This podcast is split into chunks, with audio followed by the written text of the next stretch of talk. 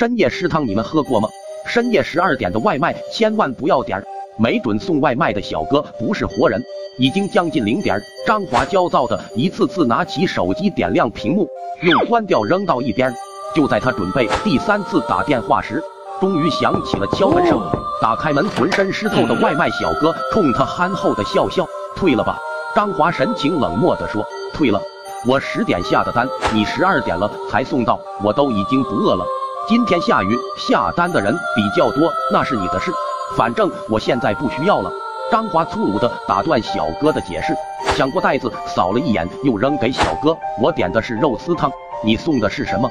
老板，张华用力地关上门，将外卖小哥的话生生打断。他长舒一口气，白天从老板那里受到的气似乎得到了缓解。